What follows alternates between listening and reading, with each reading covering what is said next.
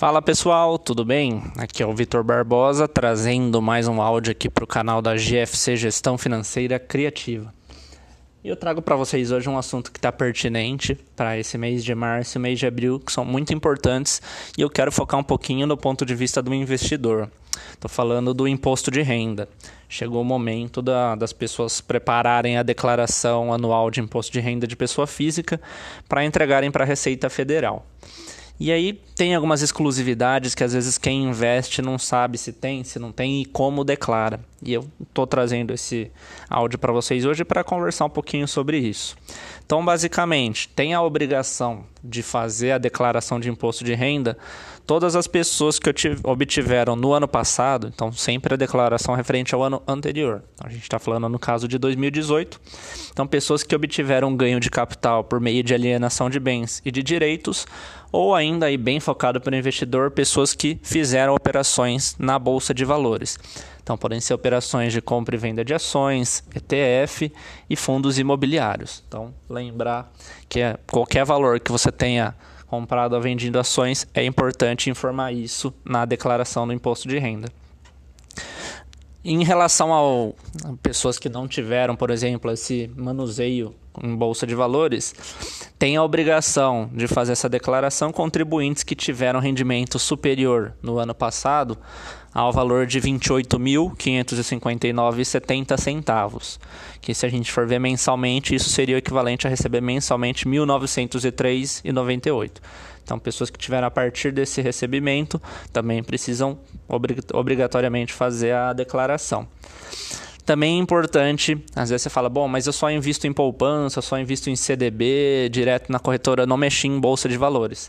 Mas se nesses outros investimentos você teve rendimento superior a 40 mil no ano passado, você também tem essa obrigação de fazer a declaração, mesmo considerando os rendimentos não tributáveis ou com tributação exclusiva. Daqui a pouquinho a gente já fala deles.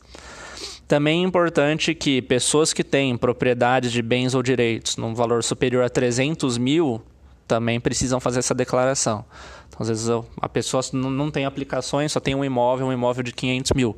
Ela precisa fazer a declaração porque ela tem um bem superior ao piso de 300 mil.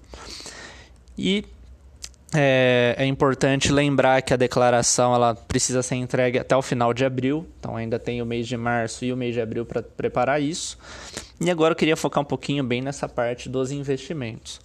Então, seja investimentos em banco, em robô investidor ou corretora, você vai precisar informar tanto na, na guia de bens e direitos, quanto também na, na parte dos rendimentos.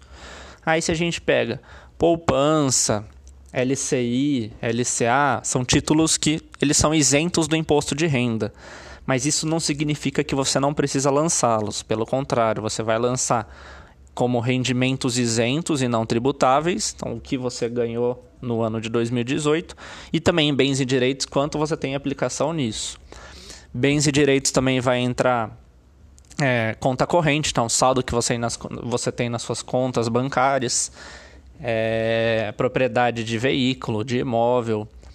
E tem também uma aba que é dos rendimentos sujeitos à tributação exclusiva. Então, por exemplo, Tesouro Direto, CDB, fundos de investimentos são investimentos que têm retenção na fonte. Então, você não precisa agora pagar imposto de renda referente ao ganho. Pelo contrário, você já pagou automaticamente quando você resgata o seu dinheiro. Já tem uma parcela que fica retida na fonte como imposto de renda. Mas, de novo, você precisa declarar isso no, agora na declaração anual. Você vai colocar lá na guia rendimentos sujeitos à tributação exclusiva.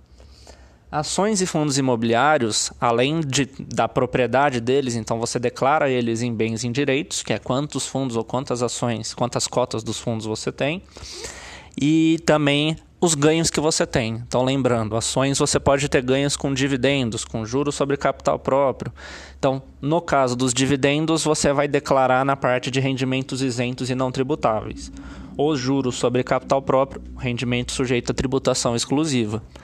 Para fundo imobiliário, parecido. Então, o fundo imobiliário você ganha o aluguel mensal, então você vai declarar na parte de rendimentos isentos e não tributáveis. Aí você pode pensar, pô, mas eu tenho vários investimentos, é um monte de informação, vou ter que ficar caçando um por um. Não. Para facilitar isso, os bancos e as corretoras, eles disponibilizam no site, no portal e às vezes até por e-mail os informes de rendimento. Então você acessa lá, por exemplo, o seu banco, a sua corretora e procura por essa seção que você vai gerar um documento que vai até te auxiliar no preenchimento da, da declaração vai ter dados de CNPJ, o nome da empresa, o investimento que você tem, comparando o saldo de 2017 com 2018. Então são documentos que é importante você baixá-los e também guardá-los. Afinal, a declaração ela tem um prazo de cinco anos que é importante manter a documentação salva. Uma exceção que aí a corretora não, não disponibiliza, você até consegue puxar pelo extrato mas daí facilita algo que as empresas fazem, é em relação às ações e aos fundos imobiliários. Esses eles mandam também o, o informe de rendimentos, mas eles mandam por correspondência. Então você vai receber correspondência das empresas que você tem ações, da, dos gestores dos fundos de, de investimentos e fundos imobiliários que você tem cota, e lá vão ter essas informações para você preencher na sua declaração. Então, é, são documentos importantes para se guardar.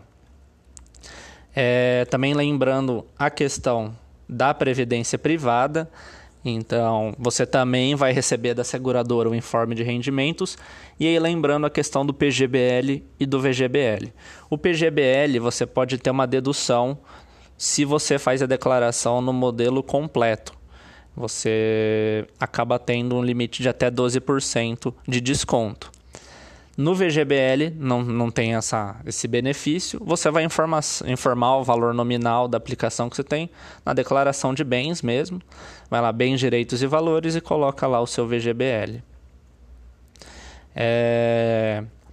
Ações e fundos imobiliários, como eu falei, tomar um cuidado um pouco maior, ver esse informe de rendimentos que a empresa te manda. Se você não recebeu, entre em contato com a, a parte de relação com o investidor para você receber para facilitar o seu preenchimento.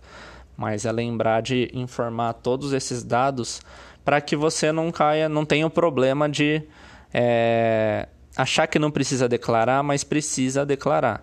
É lembrar que não entregar, seja proposital ou não, é considerado uma sonegação do imposto de renda, o que é um crime. E que aí, como punição, você pode ter até 150% sobre o valor que você deve de multa ou dois anos de reclusão. Então é, é, lembrar de fazer essa declaração. Se você tem dúvidas, às vezes tem a opção de contratar um contador ou de procurar e-books, materiais na internet que ajudem nisso. Mas ainda tem um bom prazo para preparar isso. É, acho que é interessante não deixar para a última hora e depois entregar tranquilamente. Então é isso, pessoal. Esse foi o podcast de hoje comentando um pouquinho sobre o imposto de renda 2019. Um abraço a todos e até o próximo.